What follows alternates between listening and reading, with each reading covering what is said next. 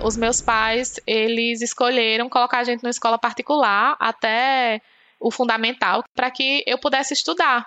Então, quando foi no ensino médio, ele já me avisou, ó, ou você arranja uma escola que seja boa por bolsa, ou você vai para a escola pública, mas procura uma escola pública que seja de qualidade. E aí, na sexta série, mais ou menos, eu coloquei na cabeça que eu queria estudar no IF, que é no Instituto Federal. E que a qualidade era muito boa. Tinha professores mestres, professores doutores já, tinha iniciação científica já no ensino médio. Então, fazia muita diferença. Gostava muito da área de saúde e não queria medicina. Né? Eu queria fisioterapia, porque eu queria trabalhar com massoterapia, eu queria trabalhar com planta, eu queria essas coisas assim, com terapias alternativas para a saúde. Só que eu fiz o, o, Enem no final do ano e eu consegui uma bolsa do ProUni, mas meu pai não me deixou ir porque ele disse que o curso de fisioterapia era muito bom, mas que eu tinha que ter força para poder fazer. Era questão, questão dele. Tipo, ah, a faculdade era gratuita, mas como era que eu ia? Eu tinha que comprar livro. Então ele ficou preocupado, assim, de que ele tinha que pagar alguma coisa. Nossa região aqui, do Cariri, ela é muito rica. Nós temos a primeira floresta nacional do Brasil, que é a Floresta Nacional do Araripe. E essa floresta, né, ela é muito rica em plantas, tem uma biodiversidade muito grande. Então, o forte do laboratório era que a gente é, via as plantas que a população aqui tem muita população que é descendente de indígena e população assim tradicional. Então a gente ia até essas populações, sabia, eles indicavam as plantas para uso em determinada patologia e a gente ia lá e verificava se aquele é, aquela indicação popular ela tinha respaldo científico. No mestrado eu aprendi a dar aula, aprendi muita coisa sobre gerenciamento de equipe, mas também aprendi que o trabalho é o trabalho e que minha saúde mental assim nessa época foi muito consumida tanto por questões de atrito em equipe, assédio sofrido pelo corpo docente, mas que eu aprendi muito assim sobre essas questões, assim que não valia me perder no trabalho. Algumas plantas que elas têm essas substâncias. E aí nisso elas têm uma atividade no cérebro de reduzir o estresse oxidativo e também preservar neurônios. Então, por exemplo, quando uma pessoa sofre um AVC e ela ingere essas substâncias, né, pelo menos na, nos animais é visto isso, né? Ainda não tem muitos estudos com pessoas, né? Mas nos animais é visto que reduz a morte dos neurônios. Então a morte dos neurônios é menor. Então uma região pequena vai morrer e a chance de recuperação desse paciente é maior. A política ambiental, ela favorece muito ao assédio moral, mas o assédio sexual ele é mais velado, acontece, mas com a menor frequência. Mas mesmo assim, quando acontece, é muito acobertado, é muito mais acobertado do que o assédio moral. O assédio moral, as pessoas conversam sobre ele, mas o assédio sexual, tipo, as pessoas não querem conversar. Naruhodô Entrevista. Emily Petícia. Naruhodô. Podcast. Você quer apoiar a ciência? Quer apoiar o pensamento científico? Quer ajudar o Naruhodô a se manter no ar? Ouvir os episódios e espalhar a palavra já é um grande passo. Mas existe um outro jeito. Quem possibilita isso é a Orelo você escolhe um valor de contribuição mensal e tem acesso a conteúdos exclusivos, conteúdos antecipados e vantagens especiais. Além disso, você pode ter acesso ao nosso grupo fechado no Telegram e conversar comigo, com Altair e com outros apoiadores. Toda vez que você ouvir ou fizer download de um episódio pelo Orelo, vai também estar pingando uns trocadinhos para o nosso projeto. Combinado? Então baixe agora mesmo o app Orelo no endereço orelo.cc ou na sua loja de aplicativos e ajude a fortalecer o conhecimento científico.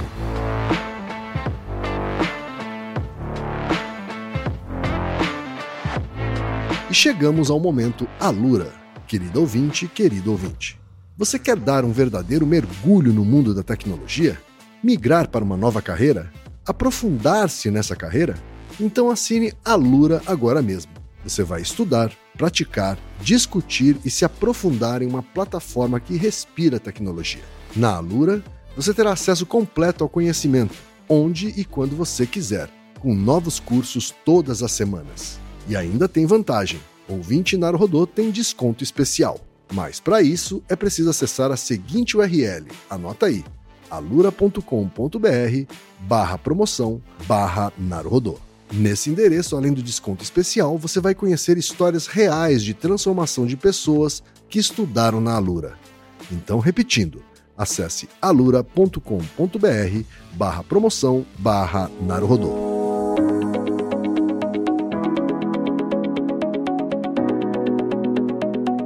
Ilustríssimo ouvinte, ilustríssimo ouvinte, seguimos com a série Naruhodô Entrevista, que está trazendo conversas descontraídas com cientistas brasileiras e brasileiros que contam sobre suas trajetórias, seus pensamentos e seus campos de atuação. Neste episódio, vamos falar com a Emily Petícia. Emily Petícia é pesquisadora de pós-doutorado na Universidade de São Paulo, USP, com bolsa pelo CNPq doutor em Ciências da Saúde pelo Programa de Pós-Graduação em Ciências da Saúde da Faculdade de Ciências Médicas da Santa Casa de São Paulo. Mestre em Bioprospecção Molecular pelo Programa de Pós-Graduação em Bioprospecção Molecular da Universidade Regional do Cariri, área de concentração Produtos Naturais. Graduada em Enfermagem pela Universidade Regional do Cariri. Professora colaboradora da Liga de Enfermagem Neurociências membro do grupo de pesquisa Farmacognia Quantitativa e Qualitativa da Universidade Regional do Cariri. Tem experiência como docente nas seguintes disciplinas: farmacologia, imunologia, interações fármaco-nutriente e estatística aplicada à área de saúde. Já orientou o trabalho de conclusão de curso, Atua nas áreas de pesquisa relacionadas à enfermagem, saúde mental, assédio, psicofarmacologia, neurofarmacologia, inflamação, nocicepção, uso medicinal de produtos naturais. Vamos então para a conversa com a Emily.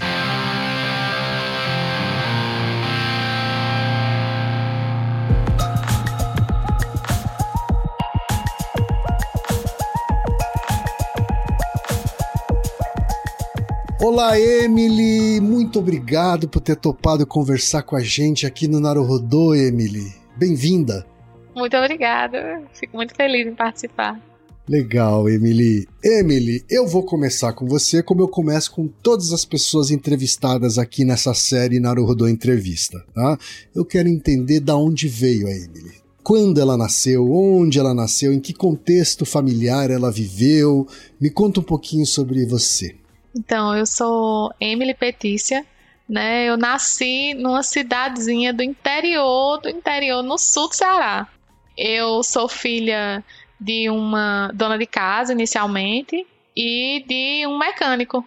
Então, os meus pais, desde cedo, assim, eu fui a primeira filha, então eu sou a mais velha de três irmãos. Desde muito pequena, assim, eu fui crescendo num lar que tem muito amor, muito carinho. Meus pais, assim, sempre estimularam que eu estudasse muito. Então, a minha mãe me incentivou a leitura. Eu comecei a ler com uns quatro anos de idade. Então, foi muito precoce. Quatro anos? Quatro anos de idade. E aí, a minha mãe lia para mim várias histórias. E eu acredito que desde essa época eu não paro mais de ler. E é uma coisa que eu sempre gostei muito. Sempre fui uma criança muito danada, muito curiosa. Sempre fui muito espivitada. Então, isso me estimulava a querer saber as coisas, querer entender as coisas. Gostava muito de conversar. Até hoje gosto muito de conversar. Eu sempre fui essa criança muito curiosa. Eu passava as minhas férias no interior de Pernambuco e tive contato com tudo quanto é bicho que você imaginar, assim pegava em bicho. Meu pai sempre foi uma pessoa que me encorajou muito a pegar nas coisas. Era meio maluco até um pouco nas, nas situações, por exemplo, tinha uma cobra, é, sapos diferentes. A única coisa que eu morro de medo até hoje é gafanhoto. Mas que todos os outros bichos eu tive muito contato. Eu sempre ia pescar, eu ia andar no mato com meu pai. Então eu sempre gostei muito de plantas, sempre gostei muito de bicho. Quando eu era criança, né, eu ia para os lugares e lá onde a minha família ficava tinha açude. E sempre me avisavam para mim que tinha jacaré no açude, né? Eles falavam, ó, oh, não vai pro açude não que tem jacaré, porque era para eu não ir sozinha. Só que aí chegou uma época que teve uma cheia muito grande na região e tinha uns jacarés que o Ibama tinha colocado num açude que por causa da cheia encheu vários açudes ao redor e os jacarés migraram para esse açude. Só que as pessoas falavam para mim que tinha jacaré eu não acreditava. E aí eu fui, nadava nesse açude. Às vezes tinha uma coisa que subia assim na água e voltava. Eu disse, não, deve ser um toco. E aí depois, assim, de um mês eu nadando nesse açude, meus tios mandaram as fotos dos jacarés, que os jacarés baixou mais o, o açude, né, a água que evaporou. E aí os jacarés podiam ser visualizados andando lá, eram três. E foi bem complicado. Caraca, Emily. Ainda, ainda bem que nada aconteceu, senão não teríamos Emily hoje. é, pois é, tá vendo? Mas eu era muito teimosa, assim, uma criança muito arteira. Sei. Em que ano você nasceu, Emily? Eu nasci em 1991. Atualmente eu tô com 32 anos. É uma garota, né? Uma garota super poderosa. É, bem novinha ainda. Ô, Emily, então assim, você tá me dizendo que logo criancinha foi despertada essa curiosidade pela natureza, é isso? Sim, sempre, sempre, sempre. Ah. Eu tinha um blog que chamada, chamava Cheiro de Mato Me Atrai, que eu tirava fotos de tudo quanto era coisa assim do mato, andava, fazia trilhas. Então, quando eu estava no ensino médio, assim, eu já fazia trilhas aqui na minha região. E você acha que essa, esse incentivo, essa atitude incentivadora dos seus pais à curiosidade, a ler, a descobrir as coisas foi importante para o resto da sua vida? Foi muito importante. Os colegas do meu pai, meu pai trabalhava numa fábrica de cimento, ele era mecânico lá. E enquanto os colegas dos meus pais, eles tinham carro, e colocavam os filhos em escola pública, os meus pais, eles escolheram colocar a gente numa escola particular até o fundamental, que era até onde meu pai disse que conseguia pagar, numa escola particular aqui na região, para que eu pudesse estudar. Então, quando foi no ensino médio, ele já me avisou, ó, ou você arranja uma escola que seja boa por bolsa, ou você vai para a escola pública, mas procura uma escola pública que seja de qualidade. E aí, na sexta série, mais ou menos, eu coloquei na cabeça que eu queria estudar no IF, que é no Instituto Federal, que tinha escolas de ensino médio aqui e que a qualidade era muito boa. Tinha professores mestres, professores doutores já, tinha iniciação científica já no ensino médio, então fazia muita diferença. Era, era um ensino médio regular ou era já uma formação técnica de segundo grau? Era regular, mas a gente tinha aula num turno e no contraturno a gente poderia ter aula de laboratório, a gente poderia ter várias coisas. Os laboratórios onde eu fiz o ensino médio, né, do, do IF, que na época era chamado de Cefet aqui, que era Centro Federal de Ensino Tecnológico do Ceará, sim, tinha sim, laboratórios é. melhores do que da universidade que eu estudei. Então, assim, era muito bom. Eu acredito. Eu fiz escola técnica federal aqui em São Paulo né, que é o correspondente ao Cefet, uhum. né, e agora também Instituto Federal. E os laboratórios eram, assim, realmente exemplares, assim, sabe? Eu lembro do laboratório de... Mec... Eu nem fazia mecânica, né? Eu fazia processamento de dados. Mas eu babava na, na, na, na, no laboratório de mecânica porque ele era tão moderno na época quanto um galpão de fábrica né, industrial dos mais modernos. E aí, na, por exemplo, na sexta série, eu decidi que eu ia estudar lá. Uma prima minha foi estudar lá, eu decidi que eu ia estudar lá. Uhum. E aí meu Porque pai é falava. vestibular, então, né? É vestibulinho pra entrar É vestibular, lá. é vestibulinho. E aí o meu pai falou: ah, então você vai para lá, porque eu não vou ter condição de pagar, que eram três filhos, meu pai, né, sustentava os outros filhos também, né? Sim, Meus pais. Ainda tem isso, é, é, ainda tem isso, é de graça, né? Quer dizer, é de bancado graça. pelo Estado. E isso aí tipo, tinha, tinha merenda, que era bom, que aqui no Ceará a gente chama lanche, lanchar e, e tal, tinha Aham. merenda, que era muito Eu tinha bom. bandejão. E aí, eu sempre fui muito magrela, mas gostava muito de comer. Então, eu, tipo, tinha merenda e era de graça tudo e decidi que ia para lá. E aí levei algumas amigas minhas com isso, né? A gente se preparava estudando em alguns momentos. Sempre fui muito boa em matemática, até o, o ensino fundamental era muito boa em matemática. E aí, quando a gente fez, né? Saiu na rádio da cidade, saiu na rádio, era uma cidade vizinha, não era nem na minha cidade. Minha cidade tinha 48 mil habitantes na época, 40 mil habitantes.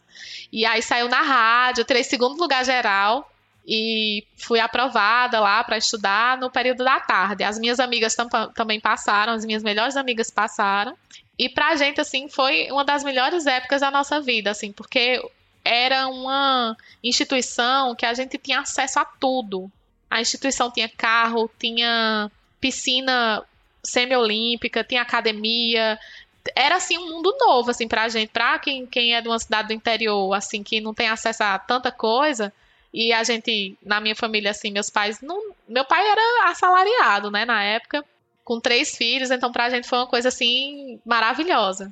E fez toda a diferença, porque lá a gente tinha os laboratórios. Durante. Tinha um, um professor, na época do ensino médio, que ele era professor de química. E eu, assim, na, sempre fui muito conversadora. E os professores, eles diziam, não sei como é que ela tira nota boa, assim, porque ela conversa demais e não presta atenção na aula, mas eu sempre conseguia pegar ali o, o, o negócio lá. E aí um professor falou comigo que quando estava numa aula lá, ele falou: olha, você devia ir para pesquisa. Você é muito curiosa, saca as coisas assim. Eu acho que você daria certo indo para pesquisa. E aí eu fiquei com aquilo na cabeça, mas que o ensino médio assim para mim foi uma época de muita diversão, de muito aprendizado, de você conseguir não só ouvir as aulas, mas praticar aquelas aulas. E foi muito interessante, assim, eu tive professores muito, muito bons. E isso para mim fez toda a diferença, assim, nessa parte. Legal, Emily. Emily, a gente já volta aqui para esse ponto da sua né, vida acadêmica, vamos dizer assim, que começa no Instituto Federal. É, você falou bastante dos seus pais, né, enquanto incentivadores. Me fala um pouquinho deles, assim, qual é a sua ascendência, né? Qual, qual é a origem deles também? Em que contexto eles viviam quando você veio ao mundo? O meu pai, ele nasceu no interior de Pernambuco, né? Já coladinho aqui no Ceará. E ele é de uma família de 12 irmãos. São muitos tios que eu tenho. E a família é sempre muito grande, meus avós, assim, com poucas dificuldades ou com muitas dificuldades, né? Ele, meu avô, ele era caminhoneiro e a minha avó era costureira, é costureira. E aí ela decidiu, né, quando ela estava lá no interior do Ceará, com pouca água, meu avô com alergia à água de açude, né, que é a água da chuva. Então, o gado também tem, faz suas necessidades na, nessa água, então não é uma água boa para consumo. Então a minha avó ela viu que ela precisava vir para uma região que fosse mais desenvolvida. Então eles saíram do interior de Serrita, né, no Pernambuco, e eles vieram para Barbalha porque aqui tinha condições de saúde. Aqui na, na região do Cariri, do Ceará, é uma região que ela hoje em dia é considerada uma região metropolitana, que tem hospitais de qualidade, uma tecnologia assim mais avançada. Aqui em Fortaleza são dois polos assim de tratamento em saúde. E a minha avó, com os 12 filhos dela, ela decidiu que viria para cá para que meus pais, eles meu pai, né, ele tivesse uma melhora em relação à vida. E meu pai sempre muito curioso, muito trabalhador, assim, ele jogava muita bola. Ele era para ser um jogador de, de futebol, mas que ele sempre achava que não dava muito certo isso, que não era uma coisa acertada na vida, sabe? E aí ele foi fazer Senai, na época, um, um estudo profissionalizante, e cursou até a oitava série. Então, meu pai, quando ele conheceu a minha mãe, ele tinha feito até a oitava série. Foi assim, meus pais, eles se conheceram na, na escola, no colégio que eu estudei até o nono ano. O meu pai, ele pagava para estudar e a minha mãe também. Ela trabalhava e pagava para estudar. Só que meu pai, ele estava no oitavo ano, enquanto a minha mãe estava no terceiro ano. Meu pai tinha 24 anos na oitava série. para você ver assim as dificuldades que ele veio, né, de onde ele vinha, não tinha condição de estudar. E a minha mãe, ela estava com 20 anos e no terceiro ano. E aí eles se conheceram no ensino médio, minha mãe amiga da, da, das minhas tias. E o meu pai ele não tinha emprego. Ele não tinha emprego, ele tinha um, um, um comérciozinho pequenininho, mas não tinha emprego, não era uma coisa certa. E jogava bola. E aí, quando eles namoraram, terminou o ensino médio, eles tinham mais ou menos 11 meses de namoro e a minha mãe engravidou. No que a minha mãe engravidou, o meu pai tem que arranjar um emprego.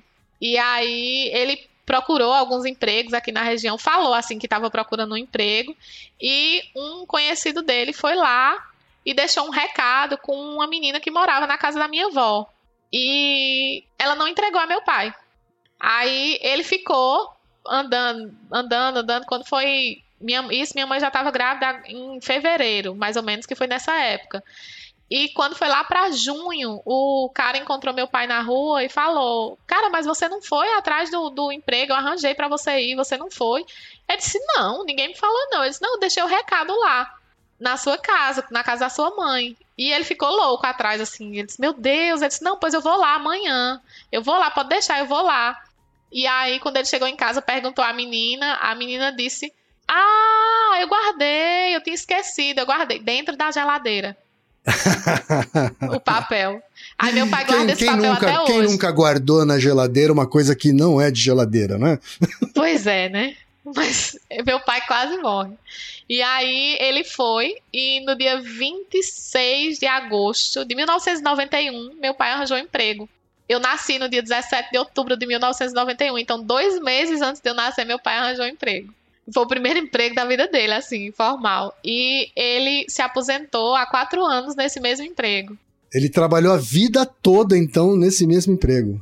Nesse mesmo emprego. Ele antes era ajudante mecânico, se tornou mecânico especializado, mecânico e depois mecânico especializado, e terminou o ensino médio quando eu já tinha mais ou menos uns 10 anos, 10, 11 anos porque a, a empresa incentivava que eles estudassem, né? Então, meu pai ele fez vários cursos nessa empresa, porque que era do, de um grupo de cimento, né? E aí ele terminou lá o ensino médio. Já a minha mãe, ela é filha de dois agricultores. Ela morava num sítio aqui da cidade de Barbalha. A minha avó é descendente de índios, mas cabelo bem liso, aquela coisa assim bem bem fofinha a minha avó era, assim, ela faleceu faz algum tempo. Uhum. E sempre muito ligada a essa coisa da terra, da natureza, do sítio. Então, a minha avó ela fazia muitas coisas manuais, tipo cuscuz que a gente compra empacotado, né? Ela fazia moendo milho. Uhum. O arroz, ela pilava o arroz. Até minha avó assim com uns 70 anos, assim, ela ainda fazia as coisas assim no fogão a lenha. Então, ela tinha acesso a outras coisas, mas ela gostava daquela coisa assim do tempo de quando era muito antigamente, a coisa muito manual, muito muito boa. A comida dela assim até hoje, o, o feijão dela pode ter várias outras comidas muito elaboradas, mas a minha memória do feijão da minha avó era muito maravilhosa assim. Quer dizer, ela manteve esse estilo de vida indígena. Manteve. Ligada na terra e na natureza até o final. até o final. Só que aí, tipo, a, a minha mãe, ela perdeu o pai muito cedo. Então, com 11 anos, o meu avô foi assassinado. Foi uma coisa, uma tragédia para a família. E pelo cunhado. É, numa questão de violência doméstica. A irmã dele sofria violência doméstica e ia se refugiar na casa dele. E aí, no que ela ia se refugiar lá, o marido dela não gostou uma certa vez e assassinou meu avô. E foi bem triste. E aí a minha avó veio para a cidade porque não estava tendo tantas oportunidades no sítio lá, sem meu avô, com 11 filhos para cuidar. Então, a minha, a, a, minha mãe tem 10 irmãos. Foi uma situação bem complicada na época, mas que eles sempre tiveram muita força de vontade, todos os meus tios, assim, eles se voltaram para estudar, terminaram o ensino médio. As minhas tias fizeram faculdade, então tem muitas professoras na minha família. E a minha mãe, ela, quando. Depois que eu fiz. Quando eu, quando eu tava com uns 14 anos, ela disse que os filhos dela já estavam maiores e ela foi fazer faculdade. Entendi. Mas meus pais se conheceram nessa época, assim, que ela estava terminando o ensino médio e, e aí eu nasci. E foi uma coisa, acho que muito diferente para eles, né? Que eles não estavam esperando, mas que a família cresceu em, em redor disso. Muito legal saber a história dos seus pais, porque é uma história bastante pitoresca, não é mesmo? Hoje em dia, né? Quando meu pai nasceu, eles hoje têm uma casa lá e eles no final de semana eles vão para lá. Que meu pai continua andando no mato, continua indo pescar com a minha mãe, então eles dois já estão, os filhos já todos maiores de 18 anos, eles eles vão para lá. Já, e, missão e cumprida já, né? Missão Cumpriu cumprida já. já. Isso. Os que não terminaram a faculdade estão terminando, então tá indo. Legal. Emily, vamos voltar então, pegar a nossa máquina do tempo, voltar para onde a gente estava. Que você estava lá no, no, no, no, Instituto Federal. E aí você comentou que lá você teve até iniciação científica, né? O fato de ter tido contato com iniciação científica foi um dos incentivadores para você decidir, por exemplo, a sua graduação, ou até mesmo uh, uma futura vida acadêmica? Influenciou bastante, mas que na graduação, a época, né, eu tinha que ir para uma coisa assim, eu tinha que ir para uma escola pública, porque eu não tinha condição de pagar, e eu tinha que ser uma coisa que tivesse aqui na região. Então eu gostava muito da área de saúde e não queria medicina. Né, eu queria fisioterapia, porque eu queria trabalhar com massoterapia, eu queria trabalhar com planta, eu queria essas coisas assim, com terapias alternativas para a saúde. Só que eu fiz o, o Enem no final do ano, né? Quando, na época já, já tinha o Enem para você conseguir bolsa do ProUni. E eu consegui uma bolsa do ProUni, mas meu pai não me deixou ir. Porque ele disse que o curso de fisioterapia era muito bom, mas que eu tinha que ter força para poder fazer. Era questão, questão dele próprio, assim. Sei. E que não era bom, porque era uma faculdade particular e que eles iam querer cobrar outros valores, tipo, ah, a faculdade era gratuita, mas como era que eu ia? Eu tinha que comprar livro, então ele ficou preocupado, assim, de que ele tinha que pagar alguma coisa. Eu tô que achando ele, que ele não queria é a filha saindo de casa. ah, não, era do lado, era aqui do lado. Ah, é mesmo? Era na, numa cidade vizinha. E aí ele disse, ó, oh, você vai fazer a faculdade pública, você tem que fazer faculdade pública. Uhum. E aí foi no mesmo dia que era para entregar o documento, era o dia do vestibular da universidade regional do Cariri aqui, né? Que é uma estadual do Ceará. Sim. E aí fui fazer o vestibular forçada, minha mãe me levando lá na porta. E fui, passe, fui aprovada no vestibular. E comecei. No dia que eu fiz a minha matrícula na, na faculdade, meu pai chorou, minha mãe estava toda emocionada, todo mundo tudo feliz aqui. E aí eu tinha sido aprovada num, num curso aqui que a concorrência era, na época era alta, que era 44 pessoas para uma vaga. Uhum. E aí, tipo, pra, pra região aqui era bem alta a concorrência. E eu fui aprovada. Aí comecei a cursar enfermagem. Entendi. E foi uma época de que a minha mãe saiu da universidade. Na sexta-feira, a minha mãe recebeu o diploma dela, que foi a, a, a cerimônia né, de, de colação de grau da minha mãe. Na sexta-feira, na segunda-feira, em maio de 2009, eu entrei na faculdade, na mesma universidade. Minha mãe terminou história e eu estava começando enfermagem. E vem cá, enfermagem, que é uma profissão que imediatamente vem à nossa cabeça o trabalho em um hospital ou numa clínica, né? O que é que você imaginava na época em que entrou nessa graduação? Na época que eu entrei na graduação, eu queria trabalhar no PSF, né? Que na estratégia de saúde da família, eu gostava de de conversar com as pessoas, porque tem vários tipos de atenção, né? Quando você vai trabalhar como enfermeira, tem a atenção primária, que você tá lá ainda na prevenção de doenças, você tá com educação em saúde, você trata algumas doenças, mas não tem um nível de complexidade assim em relação a, sei lá, punção, corte, sangue, essas coisas assim, tanto não. É mais conversa com o paciente e educação em saúde ali. Eu gostava muito dessa parte. Mas então, desde aquela época, do início do curso, você já tinha essa esse imaginário de a, a, a lidar diretamente com o público, assim, é isso? Naquela época eu tinha essa ilusão. Mas que quando eu entrei, eu dizia que eu ia ser professora. Sei. Eu dizia que eu ia fazer mestrado e que eu iria ser professora. Uhum. Mas que a minha linha era pro lado de PSF, era pro lado de atenção primária, assim, que eu gostava e acredito muito assim na atenção primária, porque se você trata antes, se você previne as coisas, você consegue não ter tantas complicações depois. Eu não quero que o paciente chegue no hospital. Sim. Então essa era a minha a minha intenção, assim, era ser professora, mas na área de saúde coletiva, na área de atenção primária.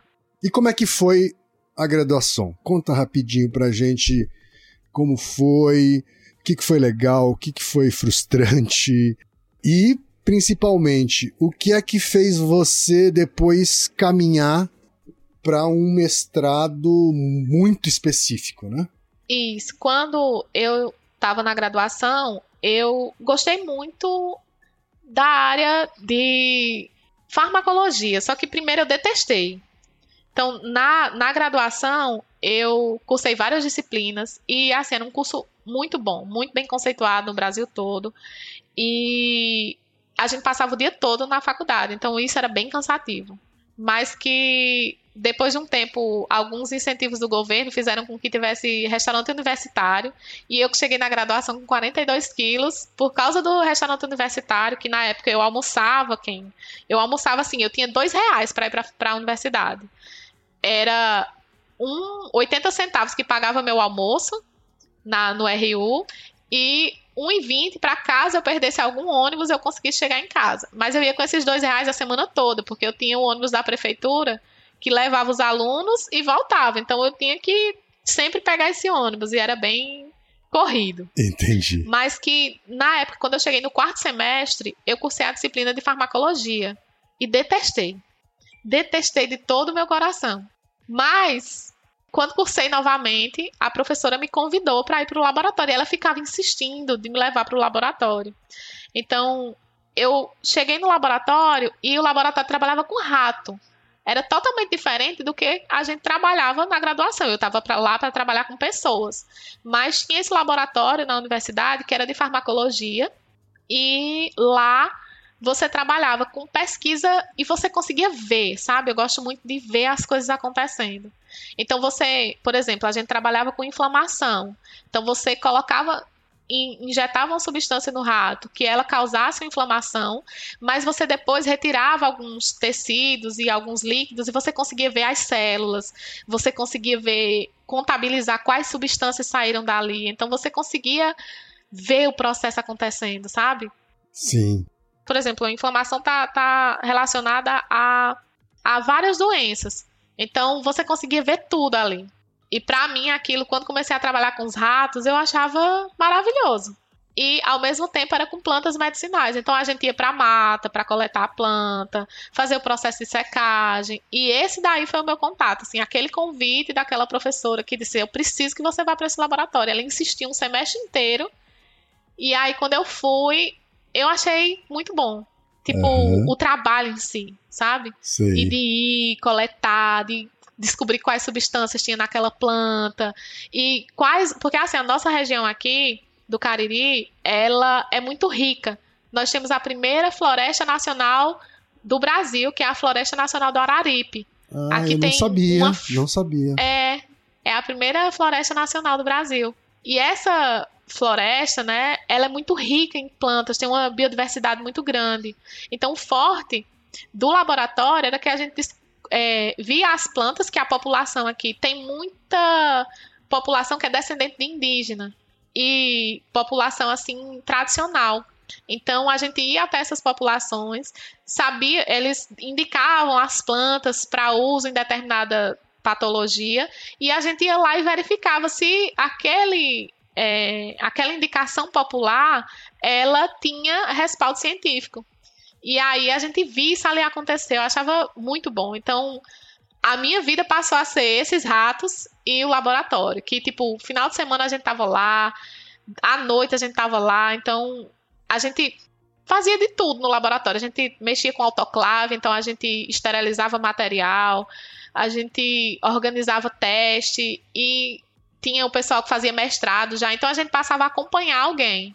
E aí eu comecei a acompanhar alguns alunos de mestrado e quando você entrou lá, você já sabia, não, vou fazer um mestrado nisso aqui. Mas fazer um mestrado era uma coisa que sempre esteve na, na, na, na sua imaginação e nas suas, nas suas ambições, ou é uma coisa que foi nascendo durante a graduação? Foi uma coisa que no primeiro dia de aula o professor perguntou o que, que a gente ia fazer e eu falei, quando daqui a cinco anos, o que é que você se imagina fazendo, né? Tem essas perguntas. E eu falei, daqui a cinco anos, que é o período do curso, né? Que terminava, eu vou estar tá entrando no mestrado, eu vou estar tá dando aula aqui, nessa universidade. No primeiro dia, no primeiro dia no de aula. No primeiro dia de aula.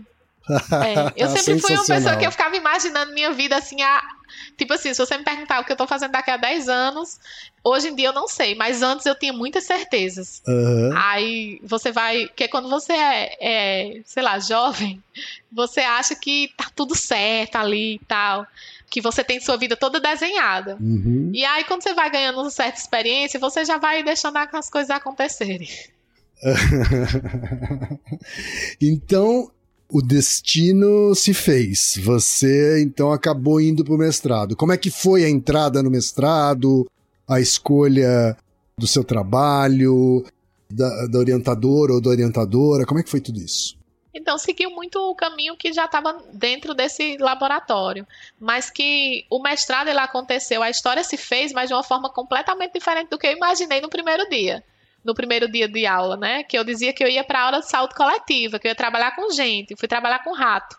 Uhum. E aí a minha pesquisa ela foi com ratos, mas na área de inflamação, inflamação e dor.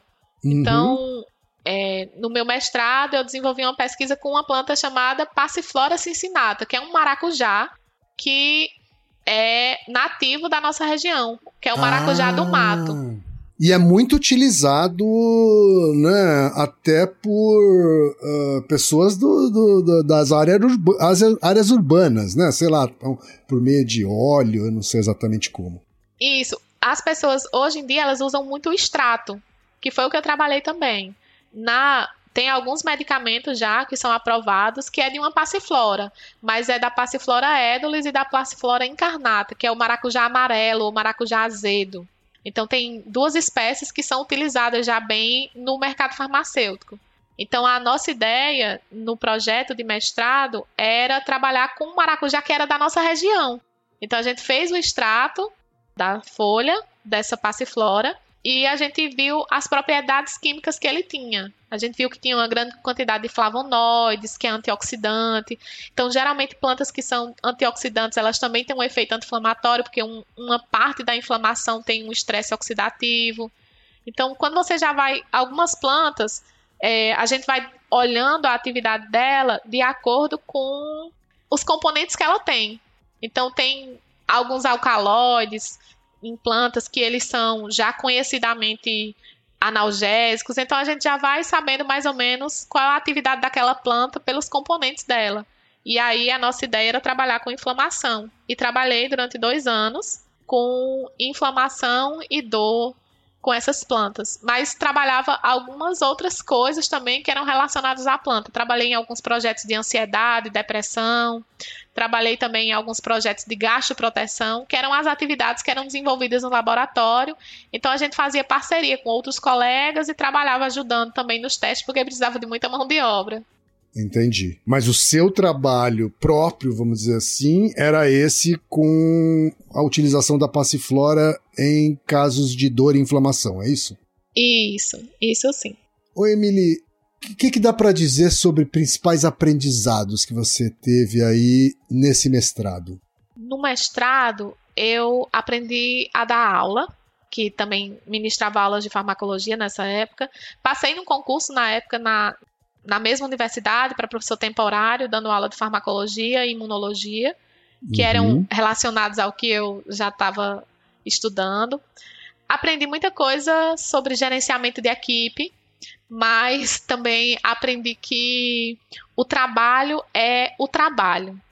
E que minha saúde mental assim nessa época foi muito consumida, tanto por questões de atrito em equipe, assédio sofrido pelo corpo docente, mas que eu aprendi muito assim sobre essas questões, assim que não valia me perder no trabalho. Uhum. e que o trabalho ele tinha que ser apenas isso, mas que aprendi também muito de farmacologia e a amar isso. Entendi. Você mencionou assédio no mundo acadêmico, né? Você não é a primeira a tocar nesse assunto, né? longe disso, né? Mas eu queria saber, no, na universidade onde você viveu isso, se isso era enfrentado, afinal, ou era meio que uma coisa, vamos dizer assim, normalizada e meio que todo mundo fazia vistas grossas? Era uma coisa que, que era bem normalizada e todo mundo fazia vista grossa. Algumas pessoas tentavam não se envolver com algumas situações que aconteciam. E foi não não foi só com um aluno, era com vários alunos assim que aconteceu. Então foi uma situação bem complicada, né, para os alunos em, em questão. Nessa época, assim, eu queria desistir da, do meio acadêmico. Quando foi no final do mestrado já, eu não queria fazer mais o doutorado, porque eu achava que isso ali ia se repetir em todos os ambientes. Então, esse meio, o meio acadêmico, ele, é- ele tem uma hierarquia muito forte. E as pessoas meio que têm uma, uma defesa de território muito grande. Então, às vezes as pessoas não passam as técnicas à frente, às vezes as pessoas escondem algum, alguma informação e prejudica. É, você faz tarefas que não são referentes ao- à sua tarefa, você faz coisas que, que, que não são suas. É, por exemplo, ali você está para fazer a pesquisa e para você estudar e colaborar no laboratório. Às vezes você está fazendo algumas tarefas de assuntos particulares dos professores, tipo coisas pessoais, né? Você está dando aula pelo seu professor, que não é para você dar aula. Eu trabalhei durante muito tempo no mundo publicitário, né? E, e a gente brinca que eh, eu acho que o que você está falando é, é, é meio que análogo à agência ter que fazer cartão de aniversário do filho do cliente, sabe? Isso, é tipo isso. Você preparar aniversário do filho de alguém. Sim, sim. Pagar as contas dessa pessoa. Resolver coisa em cartório, sabe? Coisas pessoais mesmo. Usar como office boy mesmo, é isso? Isso, isso. E no final de semana, por exemplo, você tá na sua casa no seu descanso e liga pra conversar coisas particulares da pessoa. E você às vezes não sabe o que dizer assim, você dizer, certo, eu tô ocupada agora. Não, mas você precisa me ouvir. E aí você tá lá, né? Então são, são coisas que não eram referentes à pesquisa, porque a pesquisa em si era maravilhoso, mas as coisas de relacionamento eram muito complicadas. E aí eu ia desistindo. Só que aí eu vim, eu fui fazer uma, uma viagem para São Paulo, que em 2012 eu já tinha ido a São Paulo e me apaixonado pela USP. E aí eu disse, ah, eu venho fazer doutorado aqui. Todo mundo da minha família ficava rindo, falando, tu não tá nem no mestrado, tu tá na graduação ainda e vai tá falando doutorado. Sim, eu venho fazer doutorado aqui, porque eu gostei de São Paulo. E aí em 2015 eu fui com meu esposo visitar um centro de pesquisa particular em São Paulo, uma, uma faculdade particular em São Paulo, mas que tinha um centro de pesquisa muito forte. E quando a gente conheceu, tinha equipamento, assim, sabe quando você tá no, num paraíso de Sim. pesquisa, assim, pra, pra gente foi um paraíso da pesquisa, assim, que você tinha equipamento de 2 milhões de, de, de reais, assim, tinha microscópio que aqui nem os cirurgiões eles utilizam para fazer cirurgia, e a gente Sei. utilizava lá para fazer em rato. E aí foi lindo, assim, era perfeito o lugar, tinha Aham. equipamento e tecnologia, assim, altamente avançadas. E aí meu esposo queria fazer a prova do doutorado lá, e eu disse, ó, eu vou para São Paulo, mas eu vou para trabalhar como enfermeira ou para dar aula, que eu já tenho mestrado. Então eu vou para São Paulo para isso. Eu não vou fazer doutorado. Aí meu esposo, tá certo, tá certo, vamos lá. E a gente passou esse mês lá nesse centro. E quando a gente passou esse mês lá, o professor falou sobre a gente fazer a prova de lá, sabe? A prova do doutorado e tal. Eu disse, ó, eu não vou fazer, mas meu esposo ia fazer. Que meu esposo também trabalha com as mesmas coisas. Ah, ele, ele é da mesma área também. Isso, ele é enfermeiro também, fez o mesmo mestrado, mas ele trabalhava com neurologia. Desde, desde o começo era neurologia e, e era essa parte de cérebro dele.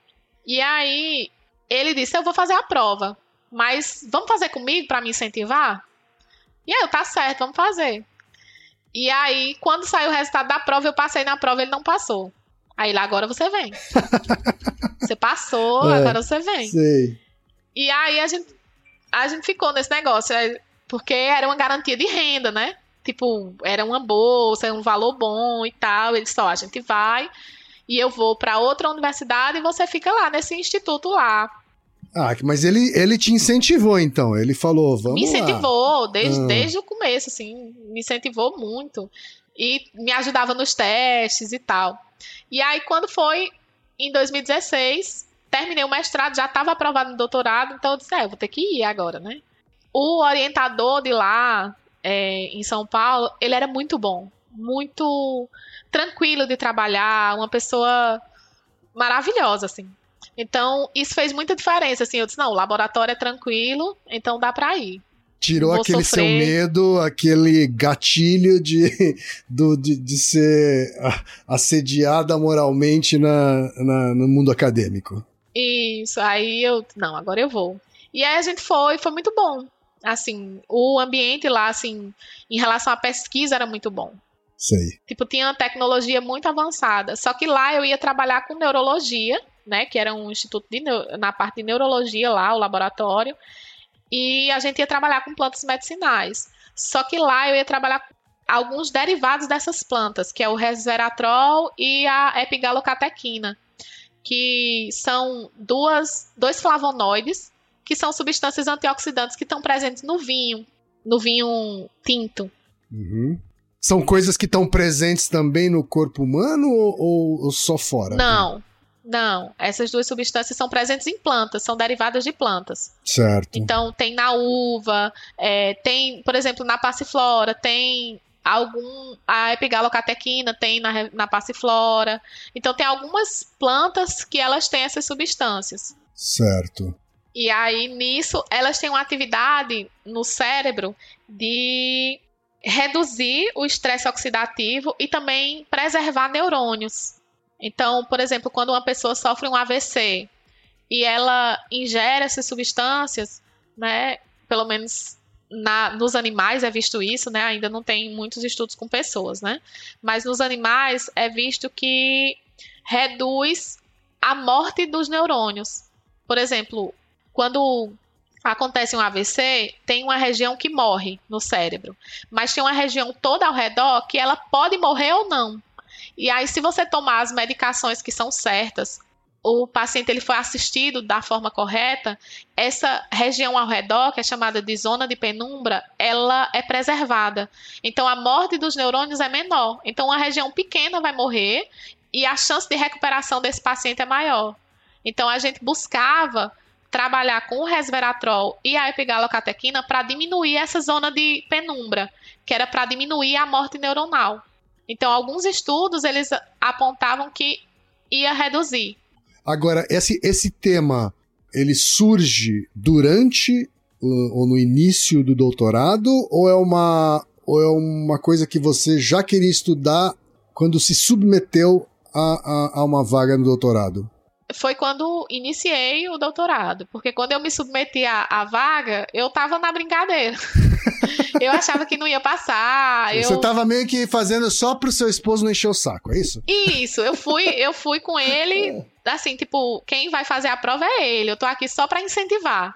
Porque eu ia estudar junto com ele e tal, mas nem deu tempo de estudar nada. Era só rever o material assim uns três dias antes da, da prova e, e foi. E aí, quando eu passei, eu tinha que. Eu tava lá, né? Aí tava. Mas gostava muito da área, assim. Sabia que eu ia trabalhar com AVC em modelo animal ou com epilepsia, porque era o forte do laboratório. Mas que era mais ou menos nisso aí. Uhum. Me conta então dos aprendizados agora desse tema aí, que você pesquisou profundamente, né? Porque agora já estamos falando do doutorado, aí já não são mais dois aninhos do mestrado, né? Me conta como é que foi esse período de doutorado e me conta depois também quais foram os aprendizados nessa temática que você estudou. Então, em relação ao doutorado, tiveram muitas coisas assim que, que eu aprendi. Eu aprendi a fazer cirurgia em ratos. Eu fazia uma cirurgia que era no cérebro dos ratos, assim.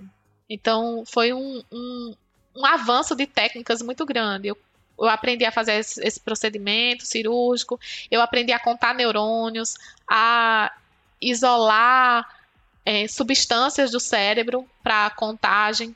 E também nessa época eu fui aprender algumas coisas de estatística, que aí foi como se eu tivesse voltado toda a, até a graduação assim para aprender como era que fazia ciência. Então, trabalhar com hipótese que a gente já trabalhava antes, mas ficou muito mais forte para a gente e foi muito importante a disciplina, né? Que o professor era muito bom, que é o Altair, e isso para a gente foi, fez uma diferença assim muito grande. Você vê assim todos os alunos que cursam essas disciplinas lá na Unifesp, todo mundo fala que vicia, meio que todos os alunos só falam nisso e todo mundo aprende muito, assim, foi uma, uma parte de aprendizado muito grande. Nessa mesma época eu dei aula, eu dava aula de farmacologia e interação de fármacos e nutrientes para os cursos de nutrição em São Paulo. De técnicas, assim, para o meu, o meu doutorado, assim, eu aprendi muitas técnicas. Uhum. Técnicas de histologia, técnica de cirurgia, mas que, que era tudo voltado muito assim a isolamento de tecidos e contagem de células. Entendi. Que a gente fazia.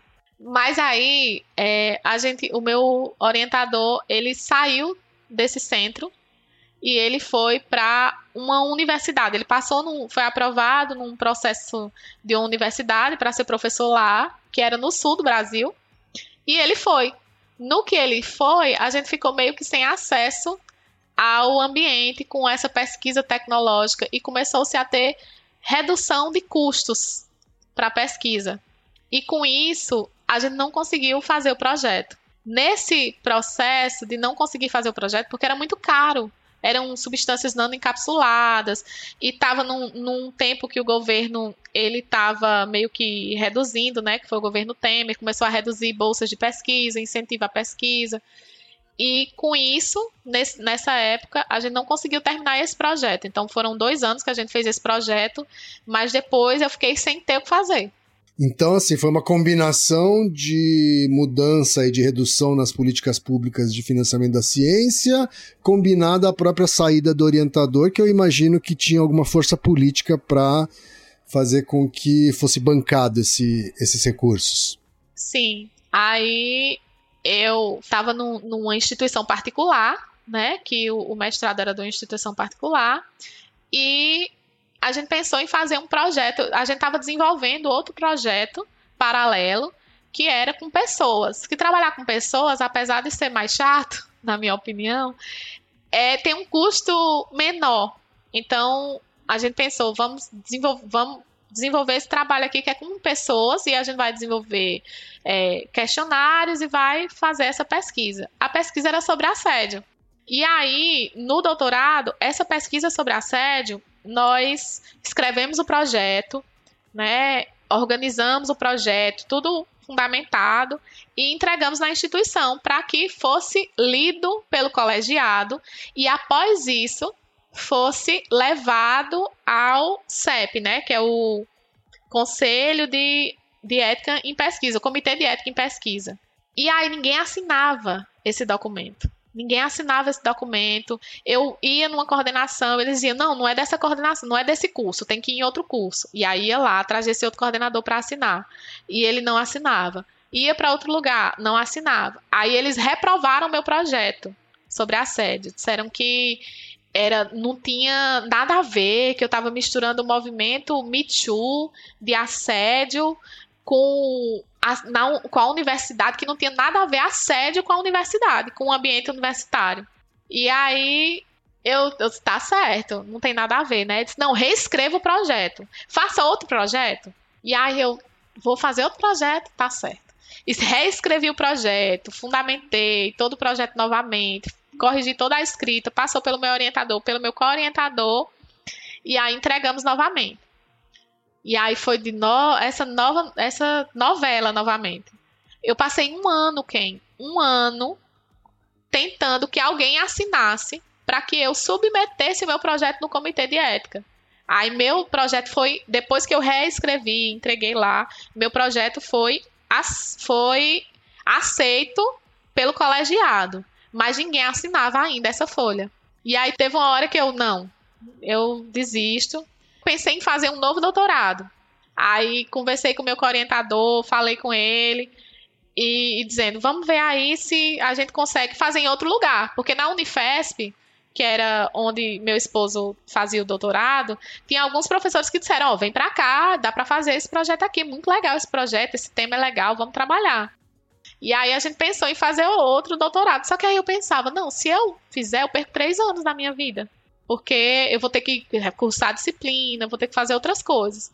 E aí eu disse, não, vamos ver o que, é que eu posso fazer. Eu tinha outra pesquisa que eu desenvolvia, que era desde o mestrado, que era com inflamação.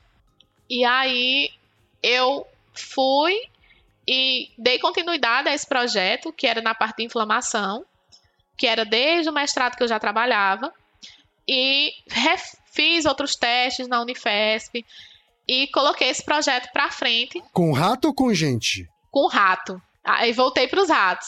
Certo. E aí consegui terminar o, o projeto com a ajuda de alguns professores lá da universidade que disponibilizaram. Eu submeti meu projeto no comitê de ética em experimentação animal para ser aprovado lá na Unifesp. Mas isso tudo foi super rápido. Tipo, em três meses estava resolvida a minha vida e eu consegui fazer meus testes. Eu consegui escrever minha tese e terminar em tempo hábil o doutorado. Mas o projeto do assédio, ele ficou guardadinho, que era para gente tentar trabalhar com ele em outro momento, em alguma universidade que achasse que tinha a ver, né, que era um assunto relevante a ser trabalhado. Já voltamos aí para esses seus projetos de pesquisa aí que mais recentes, né? Mas antes disso, me conta um pouco mais sobre a tese do doutorado. Assim. Que, que, quais são as conclusões que você chegou? Na minha tese de doutorado, que foi na parte de inflamação, nós vimos que a passiflora, o extrato, que era um extrato hidroalcoólico dessa planta de passiflora, dessa passiflora, das folhas de passiflora, ele tinha efeito anti-inflamatório. Então ele reduzia a atividade de células inflamatórias, inclusive no meio farmacêutico, nós temos alguns medicamentos que eles são anti-inflamatórios, como por exemplo, ibuprofeno, cetoprofeno. Eles são anti-inflamatórios, que eles diminuem febre, diminuem a dor e também eles diminuem a vermelhidão. Eles, eles são anti-inflamatórios completos, né? Eles diminuem a inflamação. Ele diminui febre, dor e inflamação. E essa minha planta, ela não só reduz a temperatura, como reduz a inflamação, como também ela trabalha a dor. Então, ele é um anti-inflamatório completo, esse extrato. E, além de fazer essas coisas, ele atua na atividade celular. Ele reduz a atividade de neutrófilos, que são as primeiras células que chegam num sítio inflamatório. Por exemplo, se você leva um furo-dedo, as primeiras células que vão chegar ali, que são do sistema imune, são esses neutrófilos. Então a minha minha planta, ela reduz a atividade desses neutrófilos. Entendi. E outras substâncias que são inflamatórias, que são chamados é, o TNF-alfa, interleucina 1 beta e interleucina 6, que são inflamatórias. Inflamatórias, isso. E aí, tipo, ele tem uma potência muito boa. Uhum. E foi esses resultados, assim, que a gente viu que o extrato ele funciona e que ele pode até se desenvolvidos estudos mais aprofundados sobre ele, que ele pode virar até um, um, medicamento. Só que aí a gente tem ainda uma certa dificuldade de a universidade, ela tem uma certa dificuldade de chegar até essa parte de, virar um medicamento. Porque aí tem o interesse comercial aí para bancar né, esse tipo de estudo, e aí a, geralmente quem acaba fazendo isso a indústria farmacêutica, coisa do gênero. Né? Isso. Né? É muito caro para poder desenvolver isso. Mas que o extrato ele tem um potencial anti-inflamatório muito importante. Uhum. Agora, se você der um Google em passiflora hoje, vai vir um monte de potinho com cápsula dentro, né? Vai ter esses extratos. É a mesma coisa? Né, já que a gente está falando de ciência aqui, né, a galera que pega um extrato de, de passiflora e dá uma cheiradinha, ou sei lá o que, toma umas gotinhas, ela tá sujeita a esse tipo de efeito que você viu nos seus estudos? Ou a gente está falando de coisas diferentes? Então, depende. Porque quando a gente trabalha com planta medicinal, nós temos todo um processo que ele garante a composição química desse, desse extrato. Por exemplo, a gente sabe aqui na região do Cariri que quando você coleta, aqui é muito famoso pelo piqui. Então, quando você coleta um piqui em março, a composição química dele é diferente da composição de setembro. Então, as plantas, elas têm uma variação nessa composição química. A mesma planta, o mesmo fruto daquela planta, mas que ele tem uma variação química diferente. Porque esses compostos que são derivados das plantas, eles são chamados de compostos secundários, eles são para a defesa da planta. Então, o clima de março, ele é diferente do clima de setembro. Então, a planta vai é, produzir e secretar essas substâncias de acordo com o clima que ela encontra, de acordo com a necessidade dela.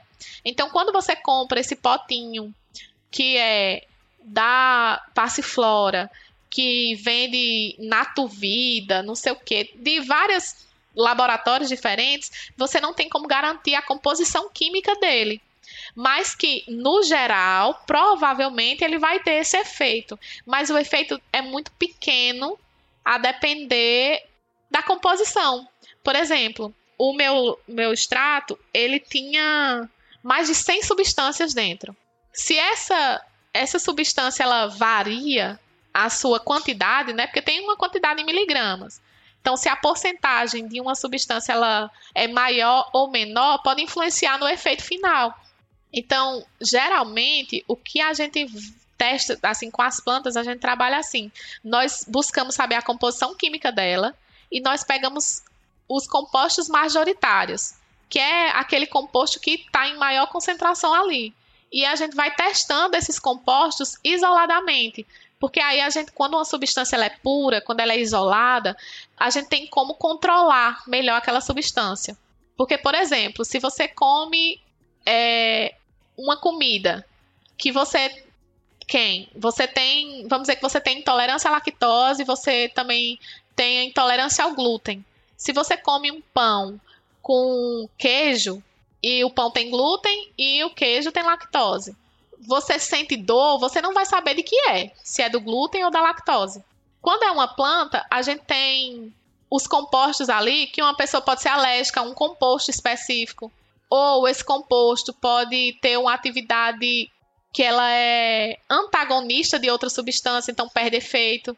Então, quando a gente trabalha com planta, nós buscamos saber o, o, a atividade geral daquela planta, mas que a intenção é isolar esses compostos dessas plantas para saber onde é que ele atua e por quanto tempo. Então, tudo tem que ser mensurado as pessoas têm uma ilusão de que quando a gente trabalha com planta, por ser natural, ela não faz mal. Mas é uma falácia muito grande. Por exemplo, tem muito veneno que é natural. Claro. E aí, nessas plantas, assim, quando você vai comprar o potinho, você não sabe o que está ali. A fitoterapia, né? Medicamentos fitoterápicos como um todo tem esse estigma, né? De que, ah, é natural, então não vai fazer mal né? É, é, isso não é verdade, né? Agora, esses cuidados que você colocou, né, sobre composição, é uma coisa hoje levada a sério na indústria dos medicamentos fitoterápicos, porque é, é tanta oferta de coisa, sabe? É, me dá um pouco de receio de como essa coisa foi popularizada. Quando é um laboratório farmacêutico que trabalha com, com essa substância, eles geralmente têm esse controle de como a planta é, tem uns compostos químicos que tem uma quantidade mínima que tem que ter para que produza esse efeito. Por exemplo, a passiflora, que é a substância, a, a planta, né? Ela tem uma substância derivada dela que é a passiflorina. Então, essa passiflorina é que produz esse efeito de causar o sono, de induzir o sono, de acalmar. Então, tem uma quantidade de passiflorina mínima que tem que ter nesse extrato. Então, quando é de um laboratório, é controlada essa parte. É, tem que ter um mínimo dessa substância, tem que ter uma quantidade específica. Já quando é de nutracêuticos, que é como, como se fosse um alimento, um extrato derivado de planta, que é considerado um alimento, ele não tem tanta essa garantia de quantidades mínimas de substâncias nele. É um extrato da planta. É, é certo que é. Mas a concentração do, das é substâncias. Pequena de... que, não, que não vai fazer diferença nenhuma.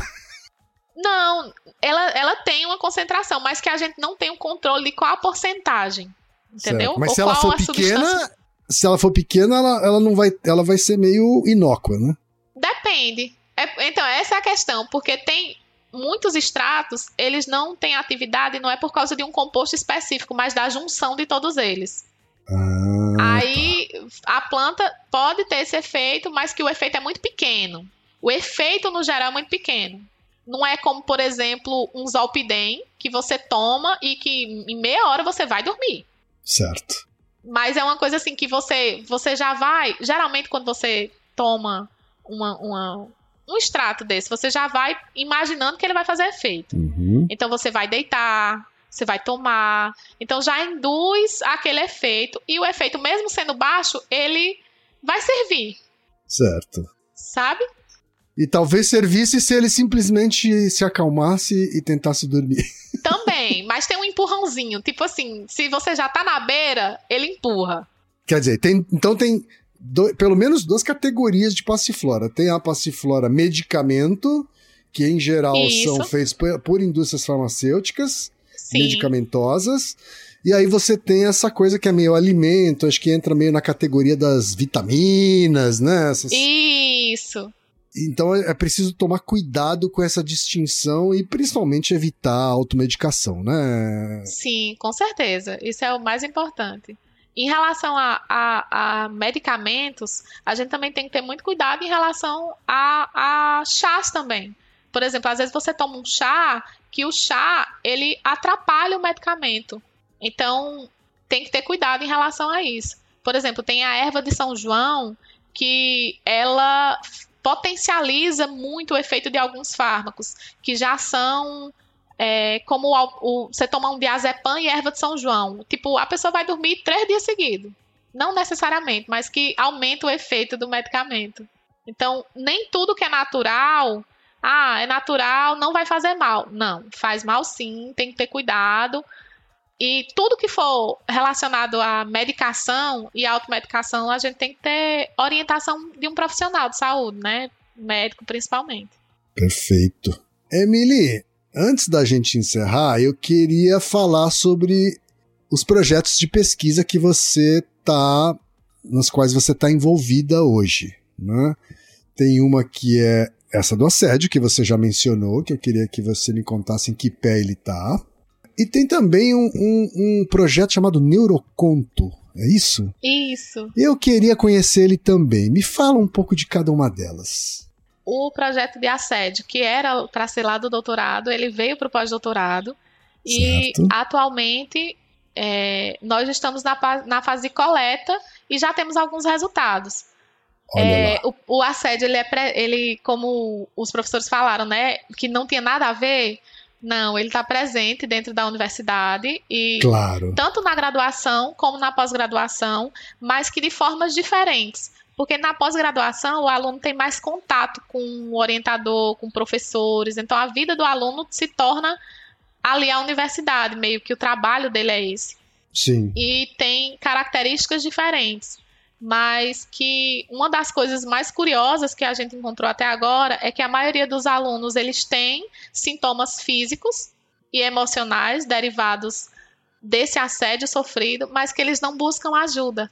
Uhum. É normalizado, sabe? Sei. O assédio. Não é assim que o meio acadêmico é, então eu tenho que ser forte e aguentar. Se eu não aguentar, eu não sou para esse meio, mas que o meio acadêmico tem muito a ganhar se os números de assédio eles reduzirem, diminuírem, forem para zero.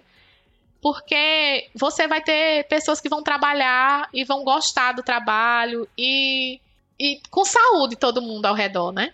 Então, uma das coisas assim mais complicadas é que as pessoas não buscam ajuda. Sim. Por exemplo, eu tive é, sintomas de depressão e ansiedade, mas que eu não busco ajuda.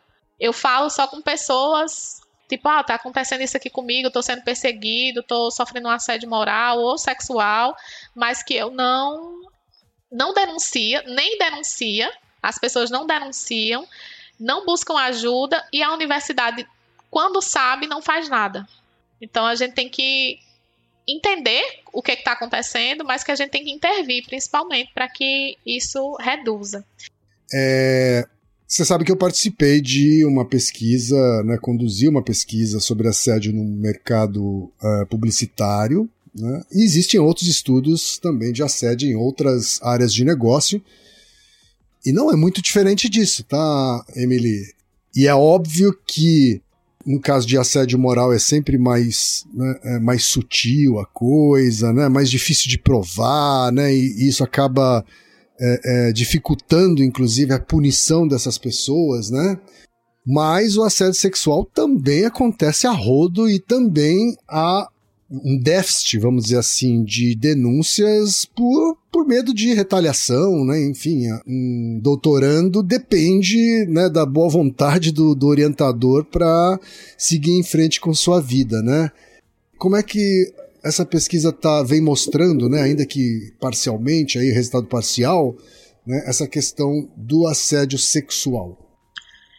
Ele ocorre, mas em muito menor prevalência do que o assédio moral, porque a política ambiental ela favorece muito ao assédio moral, mas o assédio sexual ele é mais velado, acontece mais com a menor frequência.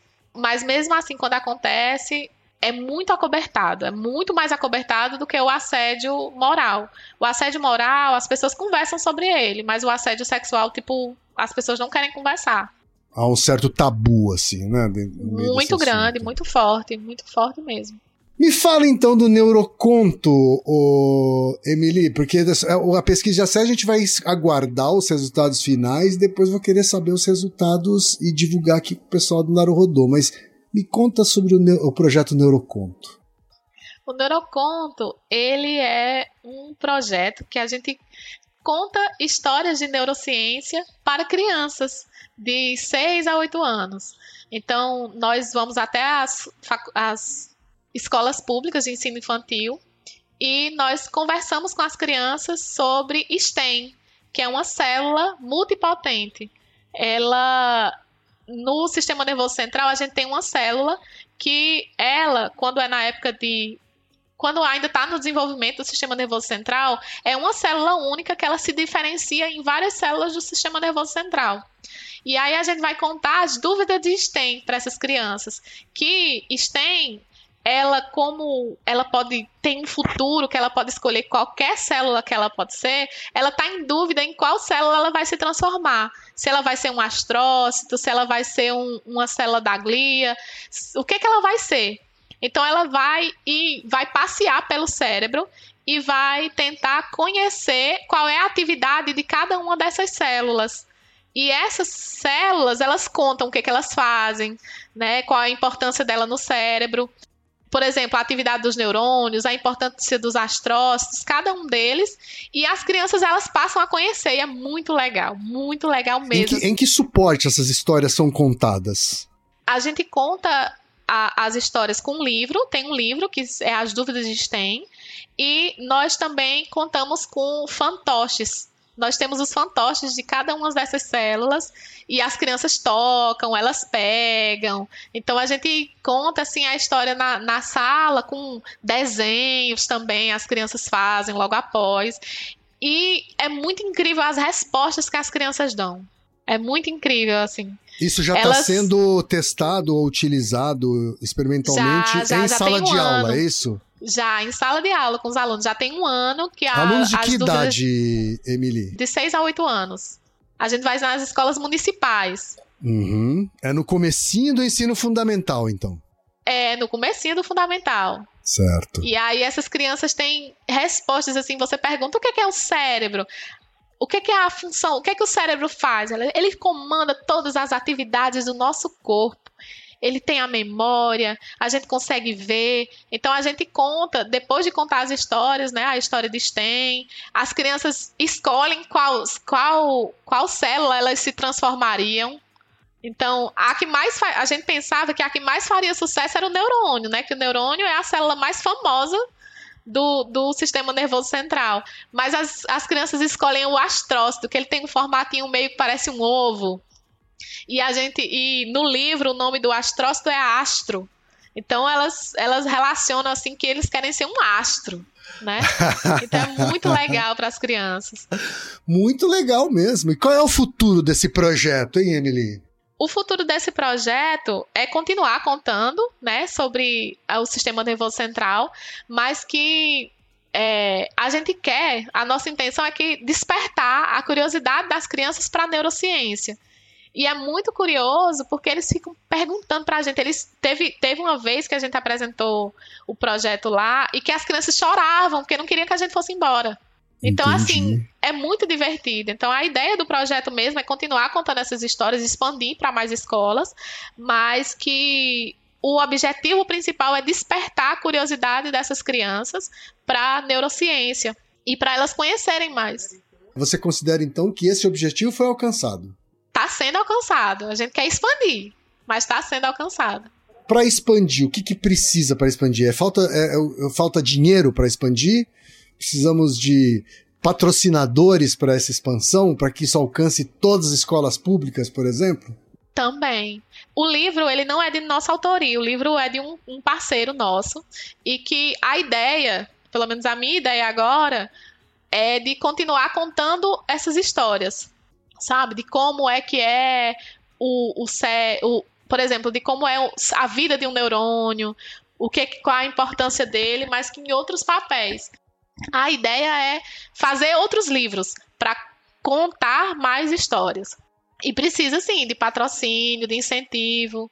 É, porque, na verdade, o projeto de pesquisa tem a ver com fazer o ponto de que a contação de histórias é um caminho eficiente para fazer com que as crianças despertem interesse em conhecimento científico, né?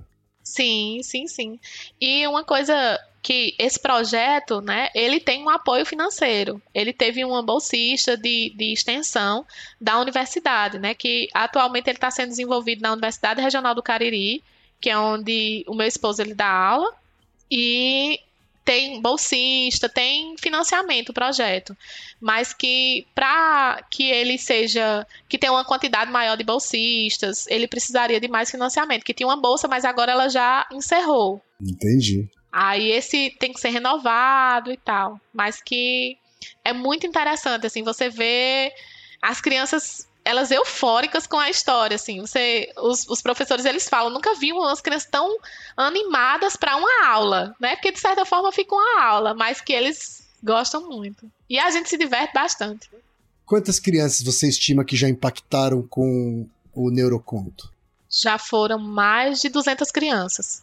Que bacana. Olha, então aqui quem estiver ouvindo e puder fazer alguma ponte com o patrocínio para a expansão desse projeto, por favor, entre em contato com a Emily, porque será muito bem-vindo, não é isso, Emily? Será sim, muito bem-vindo. Esse o livro ele foi desenvolvido por três pessoas, né? Que foi Sérgio Gomes da Silva, Guilherme Brogton e Nazareno de Queiroz. Então, ele, esse projeto deles, inicialmente, teve uma, um incentivo no Catarse. E eles, acumula, eles conseguiram arrecadar mais de 30 mil reais. A meta era de 20 mil reais para poder fazer o livro, mas eles conseguiram arrecadar 30 mil reais para fazer esse livro. E teve ilustração, o livro é lindo. E eu coloco assim um agradecimento especial ao Sérgio que, e ao Nazareno, que eles assim, autorizaram que a gente trabalhasse com livro, que usasse as ilustrações da STEM, eles eles nos forneceram assim material muito bom, muito rico para trabalhar esse projeto e as crianças estão amando. Bacana, muito legal. Ô, Emily, estamos chegando aqui no final e eu queria fazer uma última pergunta para você. Não é uma pergunta que eu faço para todo mundo, não, mas eu queria fazer essa pergunta para você por quê? Porque como você foi muito eficaz na última vez que você respondeu essa pergunta, eu vou fazer ela de novo. Daqui cinco anos, Emily, aonde você imagina estar? Aonde você quer estar? Eu espero estar na universidade que eu me formei. Eu atualmente eu passei no concurso nessa universidade, concurso efetivo, e eu estou esperando ser chamada.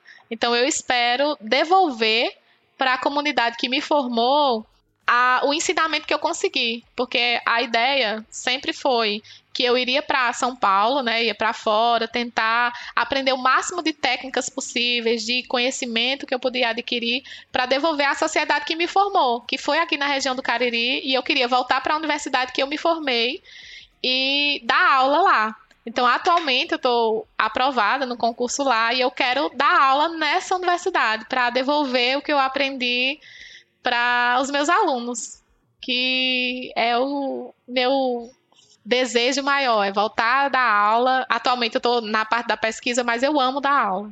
Emília, eu não tenho dúvida de que esse seu sonho vai ser realizado. Né? Como diria Fagner, você só vai deixar o Cariri no último pau de arara, não é isso? É essa a ideia, eu só deixo meu Cariri no último pau de arara. Mas aí eu, eu quero estar tá dando aula. Não sei se, se vai ser na universidade, mas eu, eu estarei dando aula. Legal. E também divulgando os resultados da minha pesquisa de assédio. Emily, conta com a gente para divulgar todos os seus projetos. Tá? Foi um prazerzão Obrigada. conversar com você, um prazerzão conhecer sua história, conhecer suas pesquisas, tá? e desejo realmente um futuro ainda mais brilhante daqui para frente, Emily. Eu quem agradeço e peço que vocês continuem na divulgação científica, que é muito rico o trabalho de vocês, muito, muito importante. Teve algumas coisas na universidade que pediram para a gente falar sobre como estudar de maneira eficaz, os melhores métodos para estudar e para aprender. E aí a gente utilizou cinco episódios do Naruhodô para falar com, com os alunos e passou a palavra do Naruhodô. Tipo, ó, oh, gente, esse podcast aqui é maravilhoso, escutem. E tem muitos alunos que falam, professora, a senhora assistiu o último episódio do Naruhodô? Eu, não, ainda não consegui. Porque aí, vocês têm tempo. Ele, não, a gente não tem tempo não, professora, assista. e é muito bom. Sensacional, Eu agradeço demais vocês estarem usando o Naruhodô como material didático ou paradidático. É um orgulho pra gente, viu, Emily? Muito obrigado pelo, pelo papo, Emily. Obrigada, até mais. Vou ficar escutando. Tá legal, então. Um grande beijão. E Naruhodô, ilustríssimo ouvinte! E você já sabe, aqui no Naruhodô, quem faz a pauta é você. Você tem alguma pergunta pra gente ou quer comentar algum episódio? Escreva pra nós. podcast@naruhodô.com.br. Repetindo? podcast@naruhodô.com.br. E lembre-se, mande nome completo, idade, profissão e a cidade de onde você está falando. É isso aí. Naruhodô. Esse podcast é, é apresentado por b9.com.br.